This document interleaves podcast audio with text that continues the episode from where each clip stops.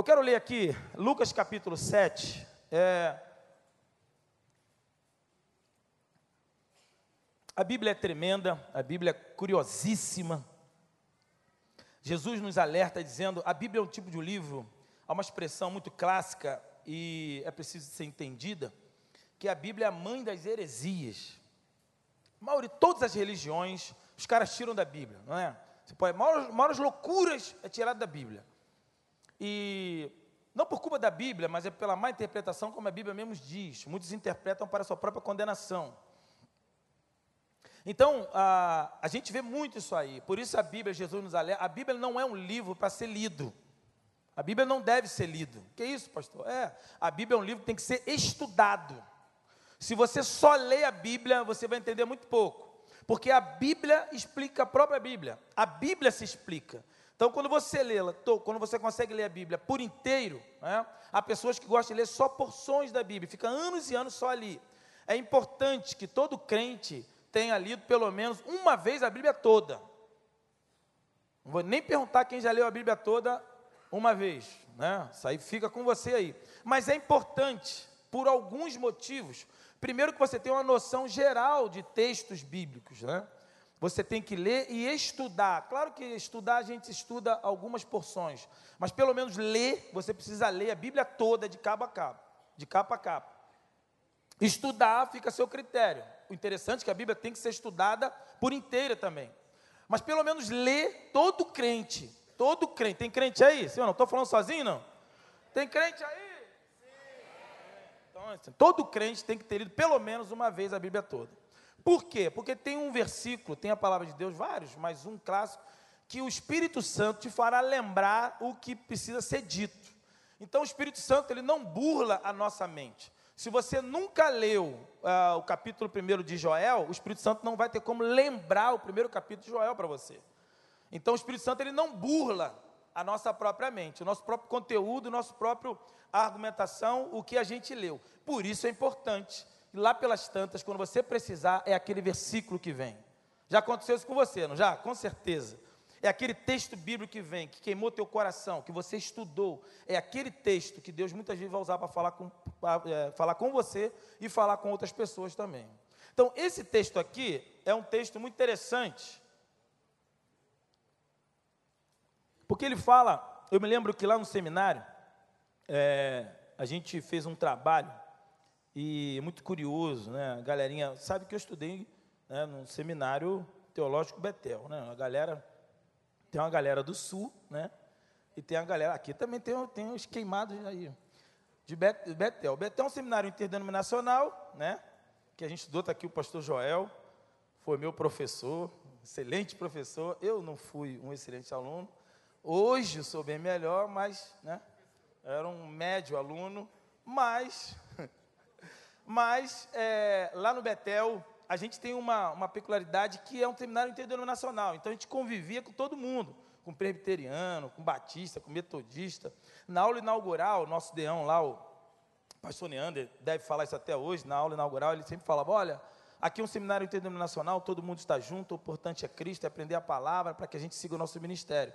Eu não quero ver batista ensinando pentecostal a ler a Bíblia, nem pentecostal ensinar batista a, a, a orar, e muito menos os dois se juntando para batizar o presbiteriano. então era uma confusão gospel, né?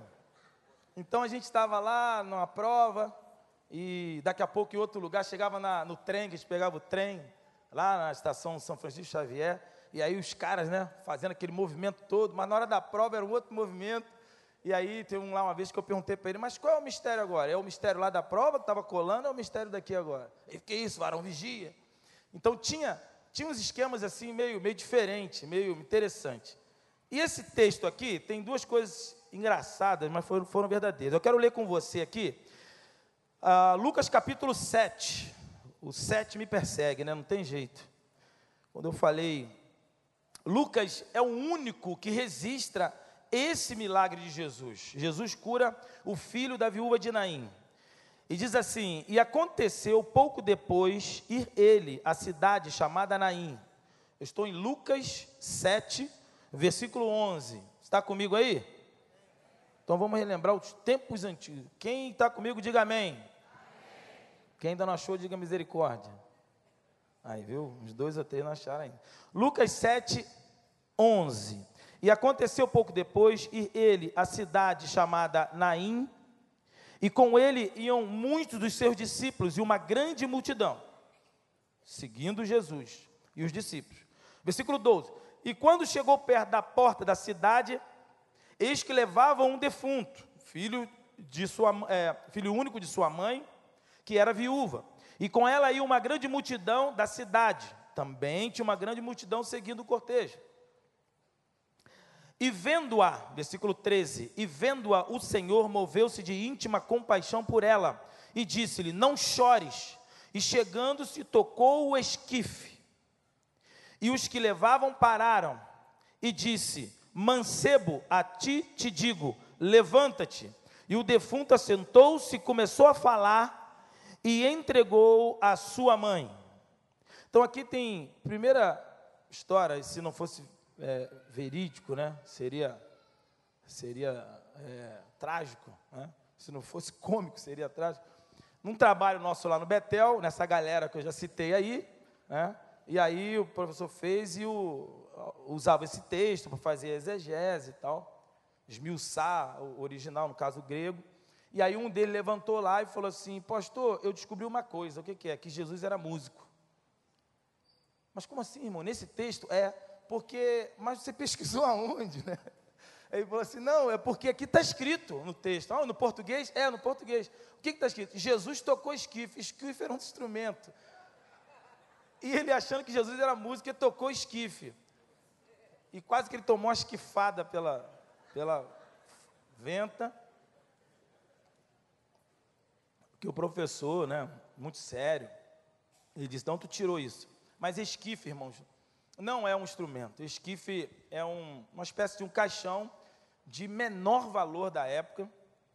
Era um, um, como se fosse muito parecido com aquela cesta de vime, de padeiro, né? que a gente caminha, é, você via chegar a bicicleta com aquela sanfoninha. Isso é só do meu tempo, né? Ninguém tem esse tempo. Aquela sanfoninha, fom, fom, fom, fom, fom, padeiro. Aí passando o padeiro, né? tinha um sonho, que a gente comprava o sonho, tinha o pão doce, um montão de coisa, né? Olha como é que a galera, olha como é que manifesta, né? A benção. E aí então, mas lembra daquele cestão, aquele grande de vime, o padeiro botava atravessado na frente da bicicleta? É mais ou menos aquilo ali, talvez um pouco mais baixo. Era uma coisa trançada de vime, não tinha tampa, era o mais barato. O esquife era um, uma urna, um caixão de menor preço. E aí Jesus tocou nesse esquife, diz o texto. Né? E, e o contrário, uma, uma outra coisa interessante também, que outra pérola que foi soltada lá também por outra turma, que na verdade viúva de Naim, eles achavam, eles acharam o nome do esposo da viúva, que era que era seu Naim. Talvez por causa do cantor também, na época, cantor Naim, né, dá, dá, dá o seu coração.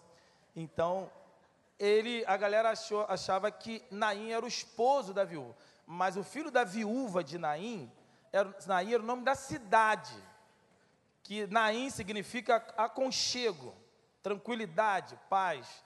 É a dedução de que os históricos chegam à conclusão de que era uma cidade muito plausível para morar, uma cidade tranquila, porém muito pequena, muito pobre. E era uma cidade, é, na verdade, era um pouco mais do que uma vila, era mais para vila, um vilarejo, uma aldeia, do que para uma cidade propriamente dita. E aqui essa viúva estava lá. E aí Jesus se aproxima, o texto fala que havia duas multidões, dois times, né? Um que seguia Jesus, duas galeras, um que seguia Jesus, outro que seguia a morte. Um seguia a morte, outro seguia a vida. Um seguia o cortejo, a, a, a, o, o velório, e o outro seguia Jesus.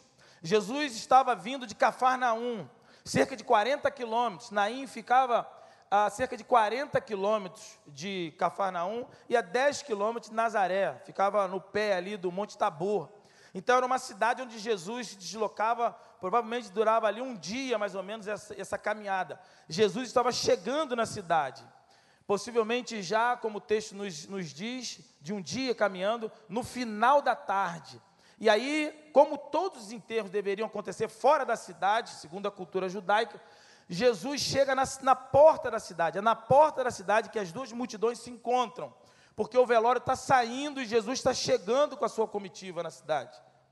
E há uma coisa extraordinária que acontece aqui, são várias, mas algumas que eu quero compartilhar com você, é que mostra que Jesus, quando ele chega, quando ele se depara, ele está vindo de algumas curas, está vindo de alguns milagres que já tinha acontecido a, a turma que estava com eles, a multidão, os discípulos já tinham é, sido testemunho ocular de alguns milagres. E naquele período de vida, de ministério de Jesus, muitos milagres já tinham sido realizados.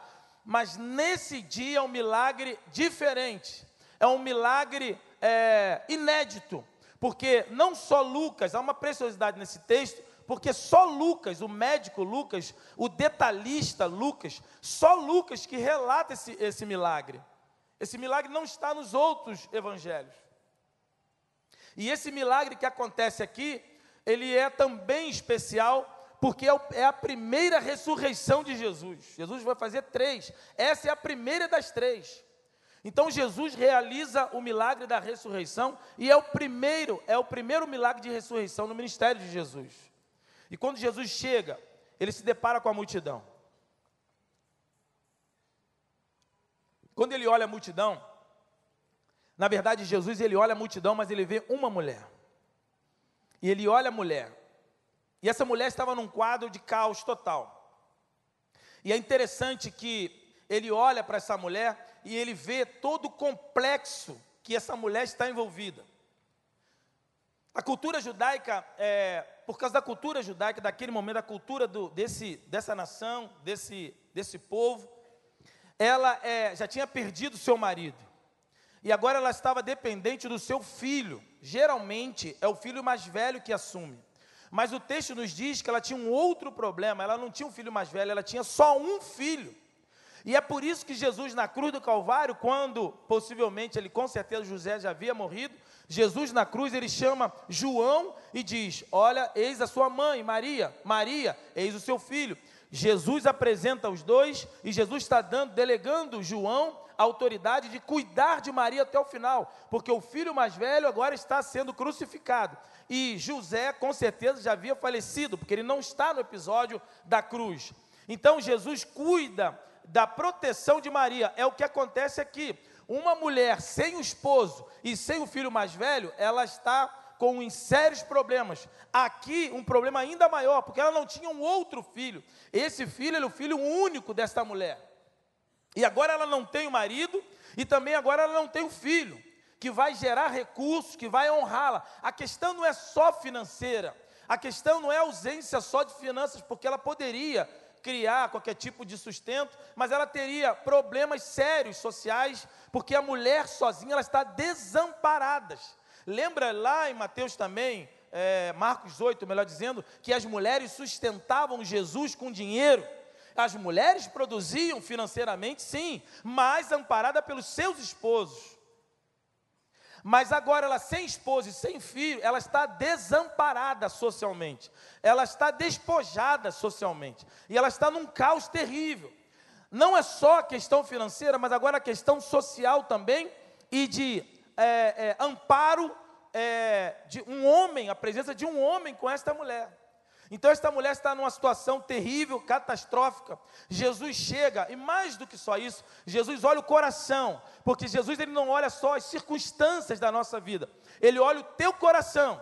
É por isso que eu falei a questão da oferta. Não é a questão de estar endividado, a questão de ter menos dinheiro ou mais dinheiro, é a questão de Jesus ver o teu coração. A questão não é ter muito dinheiro, como na viúva, a oferta da viúva pobre. Muitas pessoas tinham muito dinheiro e davam uma oferta altíssima. Só que Jesus olha e ele honra aquela viúva, ele diz: ela deu tudo. Porque ela, o coração, Jesus olha o coração, Jesus olha a nossa intenção e não as circunstâncias que estão ao nosso redor. Então, quando Jesus olha aquilo ali, ele vê, ele enxerga, ele olha no coração, ele vê a circunstância. Jesus passa o scanner ali e ele tem a revelação total, como cúrios de Deus, que é a palavra que está no texto, o Cúrios de Deus, o Senhor de Deus, o Messias do Senhor, o Messias de Deus. Jesus ele olha para aquela mulher e ele detecta, ele faz aquela, aquele análise, o diagnóstico daquela mulher. E é por isso que ele se, é, é, se emociona, por isso que ele se abala, por isso que ele chega perto dessa mulher e tem um sentido de compaixão.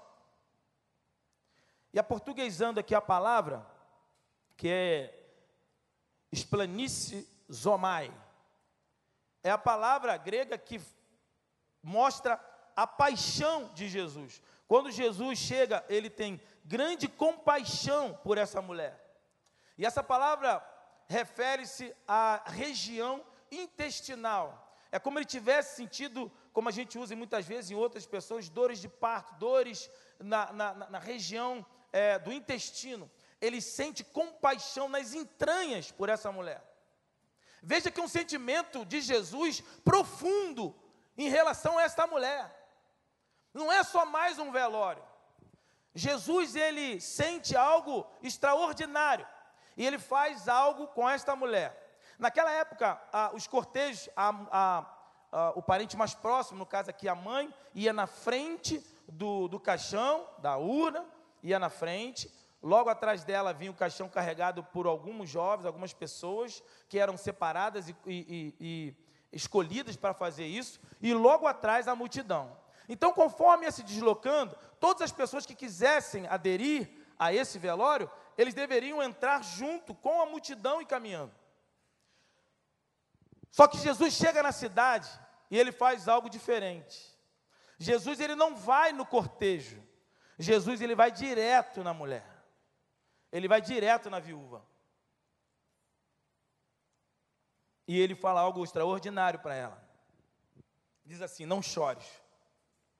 Como pedir para que essa mulher não chorasse, mediante esse caos que a gente já viu aqui, mediante essa problemática que a gente consegue detectar e ver?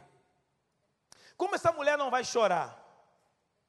Como não sentir dor, como não chorar mediante a um, a um caos social, financeiro, de moral, de autoestima. Não só pelo filho que morre, mas pelo companheiro que morre, o supridor desta família, dessa mulher. Todo o contexto sociológico ali, cultural, essa mulher está despojada. Como não chorar? Será que Jesus é insensível? Será que Jesus é só religioso? Será que Jesus é machista? Homem não chora. E mulher também não deve chorar. Crente não chora. Como não chorar numa catástrofe dessa, num caos desse? Não, mas não é isso que Jesus está fazendo. Não é não chore, engula o choro, não. Seja homenzinho, ou seja maduro. Crente não chora. Não, não é isso. Jesus está dizendo para ela o seguinte: Jesus está dizendo em outras palavras, eu vou resolver o problema. Como a gente usa no futebol, quando o negócio está ruim, e aí tem sempre um cara, um fera, né? E aí a gente fala assim, toca nele, né?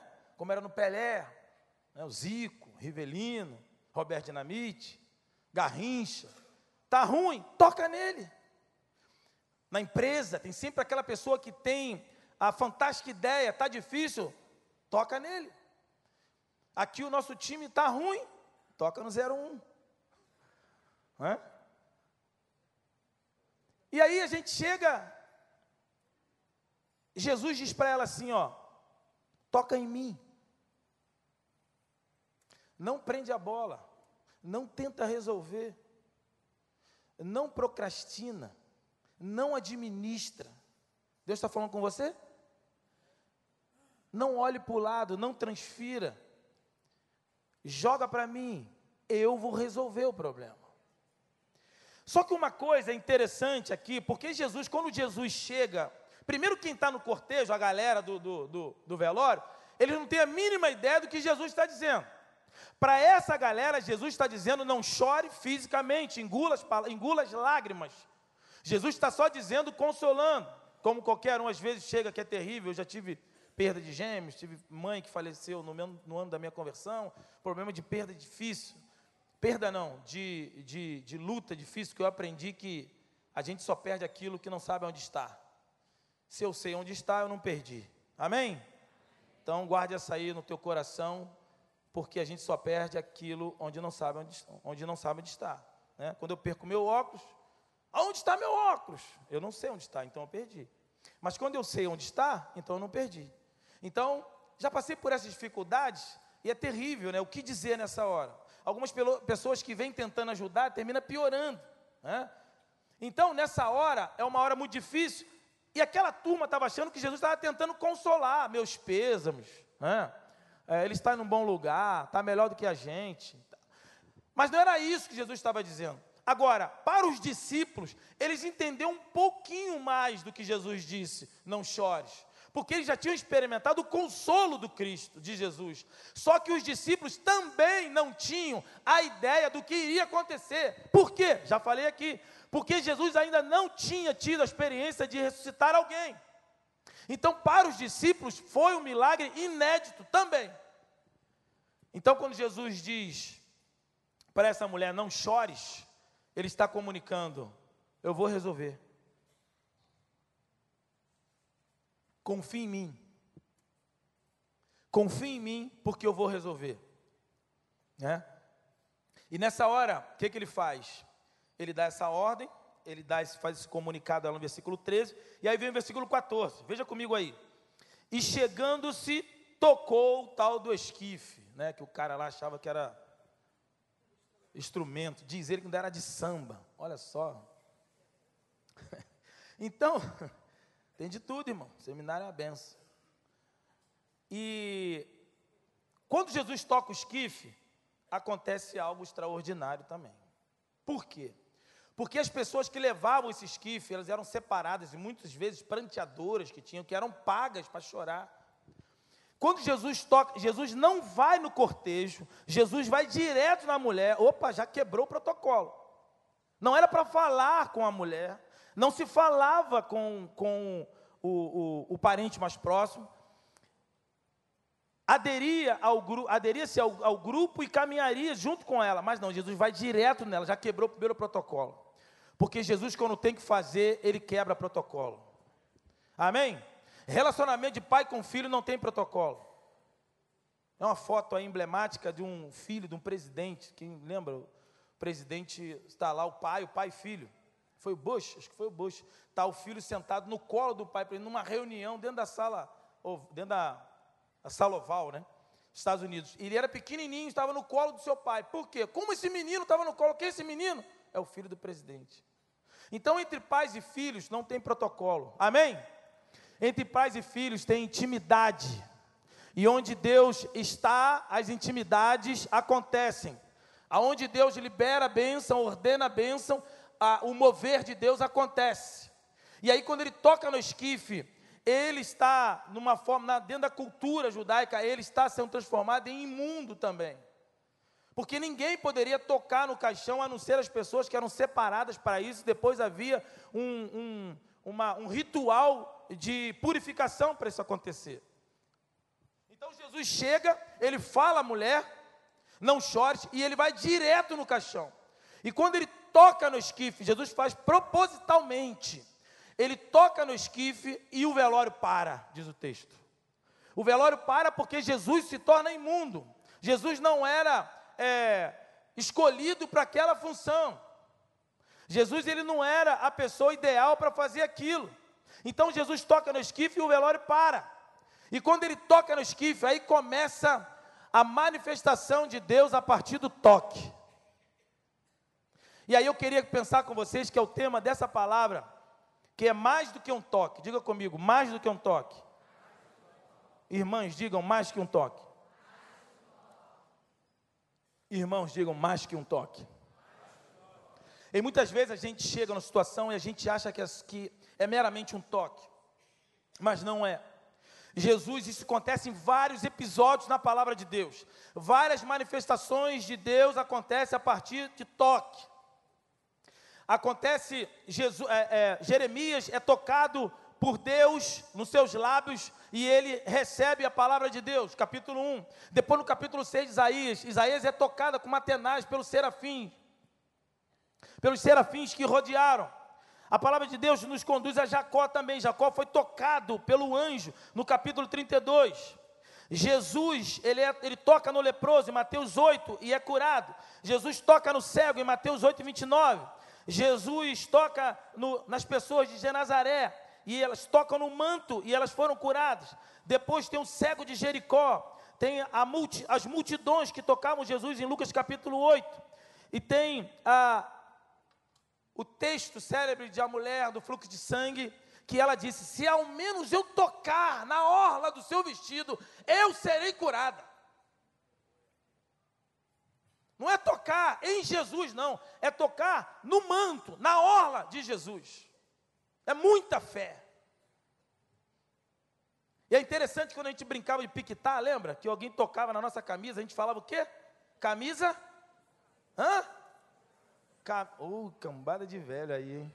Pegou geral, hein? Camisa, eu também sou, irmão. Parece não, eu tenho 50 anos, fica tranquilo. Parece 60, né? Aí tocava na camisa, a gente falava logo, camisa não tem sangue. Porque camisa é um acessório. Camisa não sou eu. Tem que tocar em mim para ficar colado. Sim ou não? Está refrescando a memória? Então, época boa, né? Eita glória, pique lateiro, garrafão, queimado, chicotinho queimado, mamãe na rua. Botava a espada de São Jorge, puxava para dona chucrute tomar susto. É. Polícia e ladrão. Mas todo mundo tinha medo de polícia. Quando a Joaninha chegava na rua, todo mundo sentado no meio-fio. Jogava bola, se a tia Maria viesse com bolsa pesada, o que a gente fazia com a bola? Para a bola. Fulano, vai lá levar a bolsa até na tia Maria lá. Aí ela dava um trocado para comprar sacolé. De que suco? Terra boa. Só morei em lugar bom. Rocha Miranda, bom sucesso. Marechal Hermes. Só lugar fera. Que a gente ficava até tarde na rua, sentado, conversando. É ou não é? Mamãe me batia muito. Né? Me batia muito porque eu não tinha motivo para eu apanhar. Né? Chegava cedinho, né? Chegava cedinho em casa. Chegava cedo, tinha uma, uma, um chinelo duro, era ele e ela, o nome do chinelo, duro. Quando corri, chegava em casa, eu já saía catando o chinelo, jogava por debaixo do sofá. Ela, não adianta, não foge não. Tempo bom. Meus irmãos, são tempos que a gente faz memória daquilo. Mas a gente se abraçava. A gente recebia carinho. Lembra do cafuné? Eu faço ainda nele. Pô, pai, aguenta aí. Nada, vem cá. Cafuné. A gente tocava um no outro. Hoje em dia, às vezes, é, algumas famílias que, pela bênção de Deus, não tem só uma televisão, cada um tem uma televisão no quarto. E todo mundo está afastado. E algumas mães falam assim: se Deus te achou aí, irmã, é, é com Deus, tá? Irmã, irmão. Meu filho não sai do quarto, eu quero que ele vá para Mas chega no quarto do cara, é um cinco estrelas. Tem MP3, tem, tem o quê? Computador, tem frigobar, tem cama que pula, tem um montão de coisa, TV de LED. Pô, até eu, Vaso. Não é mal, não. Arrumar um negócio para mim, não sai do quarto nunca. Mas na época a gente tinha lá, tinha que, aí tinha que mudar o canal tinha que pedir autorização, tinha que conversar. Seis horas é uma coisa, sessão da tarde, e à noite, o Fantástico e não sei o quê. A gente negociava, é ou não é? Era uma televisão só, depois virou olho do diabo, mas aí. Um tempo que a gente conversava, é ou não é? Hoje não, hoje não tem briga. Não tem briga, porque todo mundo, cada um tem uma televisão no seu quarto. Mas cadê o toque? Cadê a conversa? Cadê a resenha? E aí, nesse episódio que eu falei da mulher fluxo de sangue, ela tocou em Jesus, melhor, ela tocou na orla de Jesus, mas ao mesmo tempo tocou em Jesus. Tanto tocou em Jesus que ele disse: Quem me tocou? Você lembra desse texto? Quem me tocou? E aí os discípulos riem. Ô oh, mestre, está brincando, né? Fala sério. Bom, a, a, a, multidão te toca, a multidão te oprime. A multi... Não, a multidão está me encostando. Mas alguém me tocou diferente porque eu senti que saiu virtude, saiu poder. Porque alguém tocou em Jesus diferente. Jesus é assim. Quem é tocado nele, tocado por ele, ou toca em Jesus diferente, aonde Jesus toca, acontece maravilhas. Aonde Jesus toca, algo diferente acontece. Então, se você ainda não experimentou o toque de Jesus, é preciso se entregar a Ele hoje e deixar que Ele faça isso. Porque há muitos entre nós, mesmo sendo salvo, agora segura aí, crente. Tem crente aí não? Tem crente aí? Tem. Então, tem muitos crentes que foram remidos, lavados no sangue de Jesus, aceitaram a Cristo, ouviram a palavra, ou leram alguma coisa, receberam a salvação, assinaram o contrato, beleza, mas ainda não experimentaram o toque de Jesus. Que é isso, pastor? É. É a história dos dez leprosos. E muitas vezes a gente recebe de longe. Vai lá, se apresenta ao sacerdote. O cara foi. Recebeu a bênção. Mas aquele que voltou, buscou o quê? Intimidade. Diga comigo aí, intimidade. É isso, intimidade. Só toque em Jesus, porque toque é aproximação. Toque é aproximação. Quem faz trabalho em comunidade, o menino está ali, tem oito anos, tem pai, tem mãe, mora na casinha simples, mas nunca foi, recebeu um afago. E aí a gente entra, se você fizer um cafunézinho na cabeça dele, abraçar, pronto, ele fica o dia inteiro andando do teu lado ali. Sim ou não? Sabe o que é isso? Intimidade, prazer, zelo, carinho, calor humano, toque. Toque. Pode estar lá, tem pai, tem mãe, mas não tem esse calor. Há muito crente dentro da nossa igreja que tem é filho de Deus, tem Deus como pai, mas não buscou intimidade com Deus. Não tem, não tocou ainda na orla, no manto. Não tocou em Jesus. Você está entendendo o que Deus está falando com você? Glória a Deus. Ele diz: Alguém me tocou, porque o toque é diferente. Quando há o toque de Deus, dá diferença. Jacó brigou com o anjo e ele tocou. E Jacó saiu o quê? Mancando. Porque quando Deus toca, Deus causa diferença. Quando Deus, o anjo tocou em Jacó, ele saiu andando diferente. Não tem como. Então, nessa noite, há uma palavra para a gente aí. Mais do que o toque. Mais do que um toque. O toque, o primeiro toque de Jesus, quando ele toca no esquife, é o toque da intervenção. O nosso Deus é um Deus da intervenção. Ele entra e toca. Quando ele toca, para o velório. Quando Jesus toca, ele para a dor. Quando Jesus toca, ele para o caos. Quando Jesus toca, ele para o mal. Quando Jesus toca, ele repreende demônios. Quando Jesus toca, o céu se abre. Quando ele toca, o inferno fecha e acaba. E João vai dizer que aquele que está em Cristo, o maligno não, o maligno não toca. O toque é extremamente significativo no mundo espiritual. Quando Jó, quando Deus testemunhou a Satanás acerca de Jó, foi o contrário. Foi Jó que testemunhou de Deus diz para ele: Ah, Satanás disse: Ah, porventura te serve de balde? Beleza, eu vou te mostrar que esse meu servo não me serve de balde à toa. Pode tocar em tudo que ele tem, mas nele você não toca. Olha o toque aí. Autorização de Deus. Satanás vem e toca em tudo que Jó tinha. E a primeira coisa, já falei isso aqui, vou, refrisar, vou, vou frisar, vou voltar a falar, porque o, o auditório é, é, é cíclico, é alternativo, alternante, melhor dizendo. Primeira coisa que ele toca são nos bois de Jó. Para cessar a adoração de Jó. Porque Satanás sabe que na hora que ele neutraliza os teus bens como adoração, ele fecha a porta da bênção. E é por isso que Deus autoriza você e te dá condição de você ofertar a Deus através dos seus bens também. Sabe por quê? Porque ele, ele toca, quando ele toca, ele intervém na nossa vida. Ele parou o velório. Ele parou o velório. Quando ele toca, ele te diz: Eu estou comprando o seu barulho. Lembra dessa expressão? Eu estou pagando o teu preço. Agora a tua situação, não chore, segura, porque agora é comigo. Agora é eu contra a morte. E Jesus faz duas coisas extraordinárias aqui que eu vou comentar com os irmãos rapidinho. Que eu quero terminar dentro do tempo. Eu quero terminar dentro do tempo. Eu, eu se não acabar, não, não, é culpa minha, mas eu quero, pastor. Eu não tenho. Por exemplo, quantos me dão mais cinco minutos aí, irmão, do tempo que eu? Quantos dão mais cinco minutos? 5, 10, 15, 25, 35, 40, 45, 50. Uma hora, uma hora mais. Você me deu cinco minutos. Não, vou terminar. Hoje eu vou terminar. Eu pedi a Deus, Senhor, eu quero terminar na hora. E Deus atende. Amém?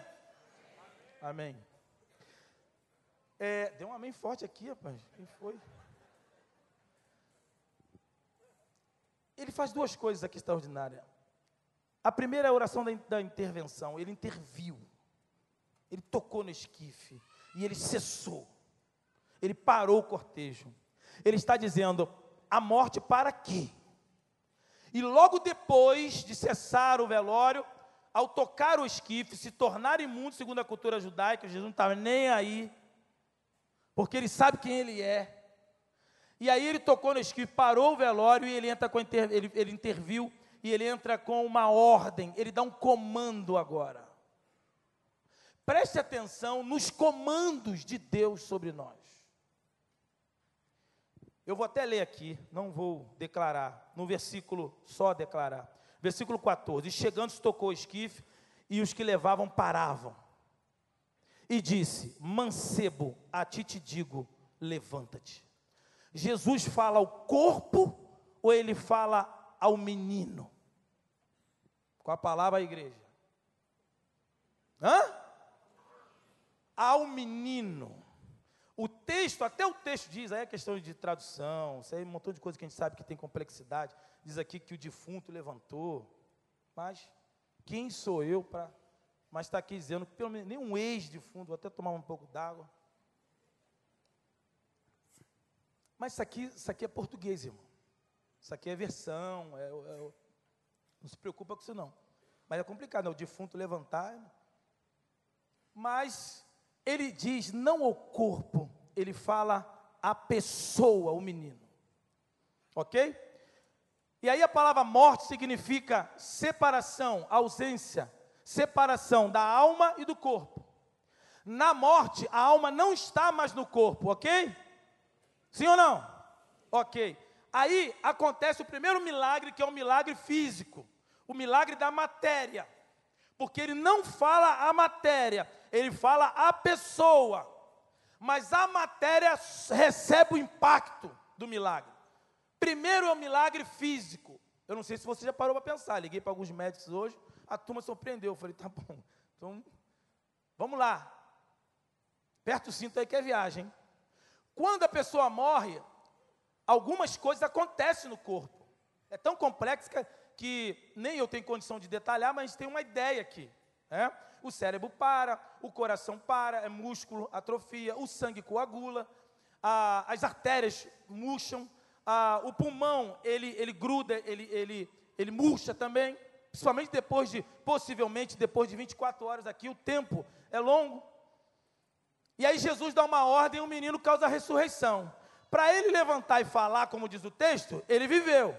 Amém? Viveu. E para viver, ele precisa de quê? De um processo de restauração em todo o físico corpo dele, que muitas vezes já estava deteriorado, como no caso de Lázaro.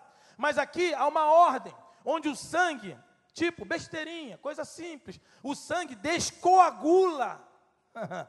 já parou a pensar nisso? O sangue todo coagulado, o defunto, em algumas horas, ele fica todo enrijecido.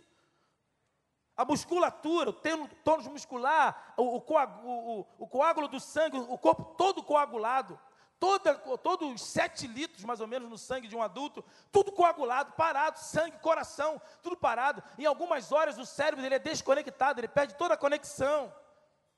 Ele como se tivesse saído de programação, como a gente faz aí nas nossas televisões. É desprogramado. E aí, no momento da ressurreição, para ele voltar a viver, é descoagulado. É mais ou menos, ter ideia, as enzimas, o processo que acontece na clara do ovo. Quando a gente frita o ovo, fica aquela geminha branquinha, a gema amarela e a clara branca. Aquelas enzimas ali que foram coaguladas do ovo, ela é irreversível, não volta nunca mais a ser líquido. É o que acontece com o sangue. Impossível descoagular o sangue. Mas quando Deus toca, acontece milagre. Quando Deus toca, o natural vira sobrenatural. E o que era impossível passa a ser possível, porque Deus é o Deus dos impossíveis. Aleluia! Glória a Deus!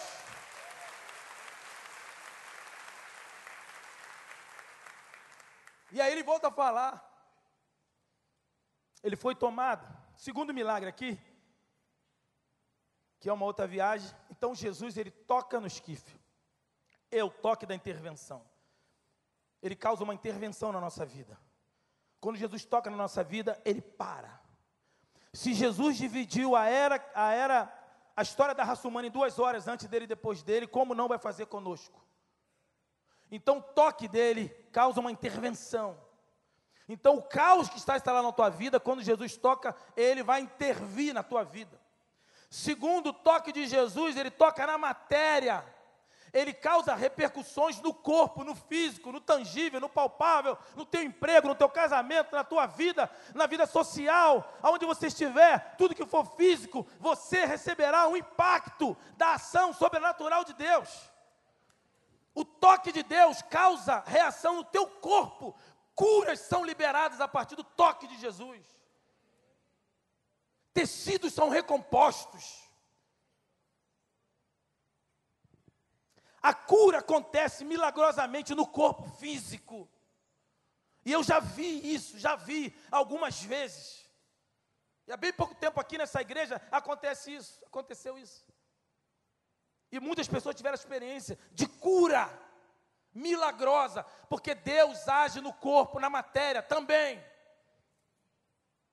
Deus age em todo o sistema. O sistema físico é desmontado quando Jesus toca.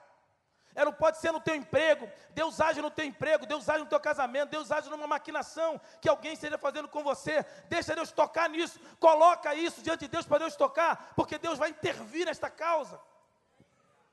Amém, igreja? Por último, ele toca e causa uma, reper, é, uma repercussão no mundo espiritual. Lembra que ele falou ao menino? Sim ou não? Ao menino. Sim? Vocês estão meio desconfiados. A pergunta é: tem cérebro aí? Pensa aí, tem, não tem? Tem neurônio? Está funcionando? Aonde está esse menino? Cri, cri, cri, cri, cri. Porque ele falou ao menino, não falou? A pessoa ao ser humano, ou melhor, ser humano não, agora ao espírito, à alma, melhor dizendo. Jesus fala alma, morte, separação de corpo. A alma não está mais no corpo, ele está morto. A alma está numa dimensão. Eu não acredito em purgatório. Essa igreja também não, né? Pastor Miquel, pastor. Não acreditamos em purgatório. Eu acreditei uma época da minha vida, até os 18 anos. Quando eu me converti, eu entendi que não existe purgatório. Inclusive, quinta-feira o pastor Daniel falou também sobre a inexistência do purgatório. Meu professor de física que dizia que física tinha a ver com espiritual. Todo corpo solto no exterior da Terra é atraído para o interior dela. Isso é lei de física, lei de Newton, é lei da gravidade. Então, se a alma desconecta do corpo, a algum lugar ela vai, ou para o céu ou para o inferno.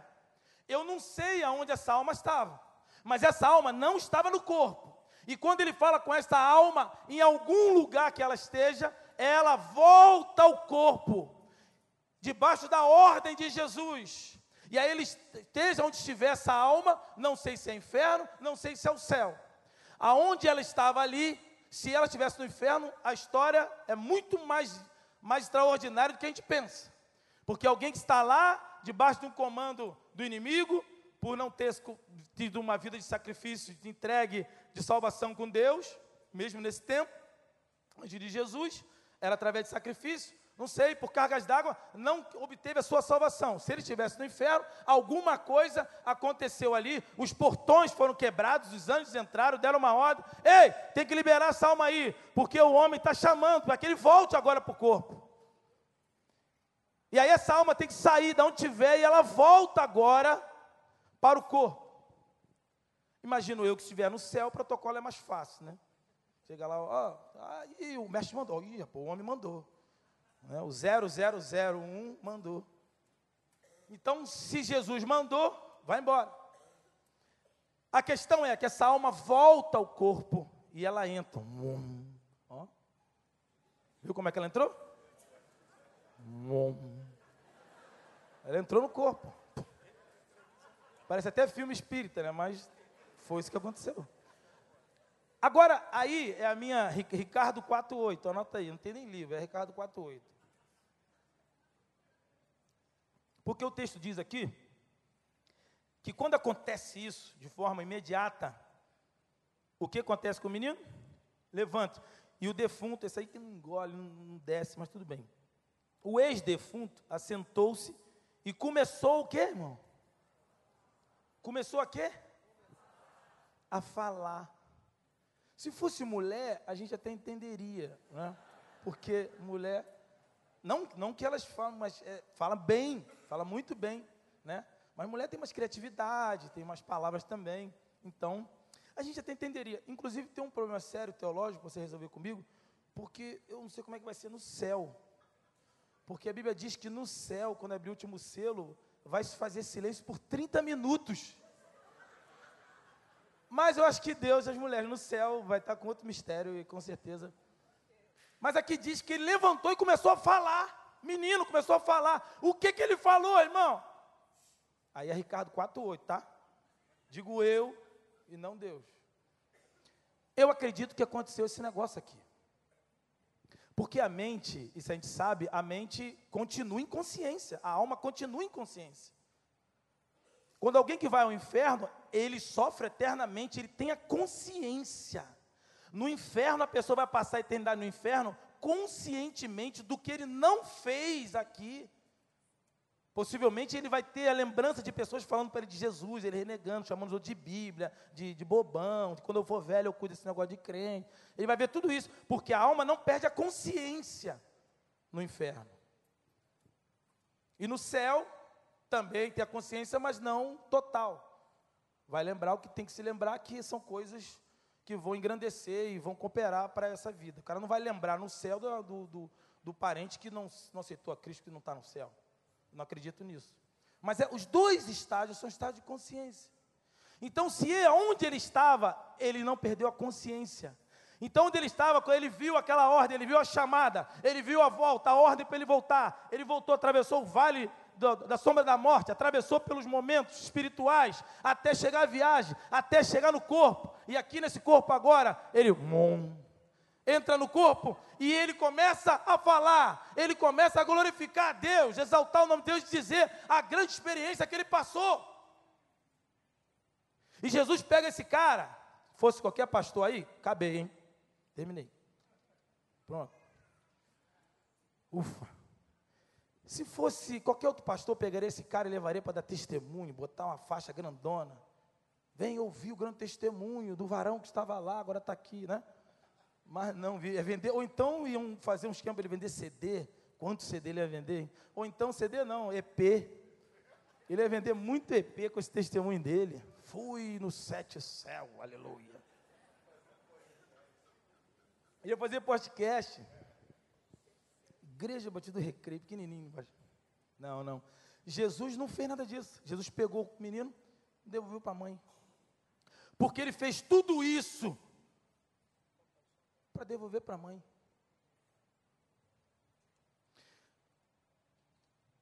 Ou seja, tudo isso a partir do toque. Sabe o que, que Deus quer que você faça hoje? Que você deixe Ele tocar em você. A minha oração é essa, que você hoje abra o teu coração de maneira, permita Deus tocar em você. E hoje, como o dia da Bíblia, é um dia muito especial, eu peço a Deus que Ele trate contigo diferente hoje. Que hoje seja um toque diferente. Que você se permita ser tocado por Deus. Que você toque em Jesus. E deixe que Ele toque em você. Porque, como diz o título da mensagem, mais do que um toque, uma ação de intervenção. Mais do que um toque, uma ação na matéria. Mais do que um toque, uma influência no mundo espiritual. Nós não somos um corpo que temos uma alma. Você é uma alma que tem um corpo. Então você tem totais condições de receber, usufruir esse toque de Deus. Amém? Vamos ficar de pé agora? E eu quero lançar um desafio a você. Se você quer ser tocado por Deus, se você quer tocar em Jesus de maneira diferente, especial, assim como você viu hoje que Deus faz algo extraordinário, especial, diferente. Eu vou pedir que você, há um grupo primeiro, eu quero orar por esse grupo. Se você quer se entregar a Jesus agora, talvez você venha nessa igreja primeira, segunda, terceira vez. Talvez você nunca tomou uma decisão por Cristo. Talvez você nem saiba do que eu estou falando. Ou você não tem essa convicção, mas hoje você quer ter. Então eu quero que você feche os olhos agora. E se você quer entregar sua vida nas mãos de Jesus, se você quer convidar definitivamente para Deus entrar na tua vida e tocar no teu coração, você vai dizer isso. Repita essa oração comigo, você e Deus, silenciosamente agora. Diga para Ele: Ó oh, Deus, eu entendi a tua palavra nessa noite, eu entendi que eu preciso tocar no Senhor. Eu quero pedir que o Senhor venha, eu quero tocar no teu altar, na tua mão agora, nos teus pés. E quero pedir que o Senhor toque no meu coração agora. Que o Senhor entre no meu coração, na minha vida. Porque eu quero confessar os meus pecados diante do Senhor eu quero pedir que o Senhor escreva o meu nome no teu livro, na palma da tua mão. Eu confesso, eu quero confessar a Jesus Cristo como meu único Salvador, porque eu me entrego nas tuas mãos. Eu me entrego e recebo Jesus Cristo como meu único Salvador. E eu te peço isso em nome de Jesus Cristo. Amém.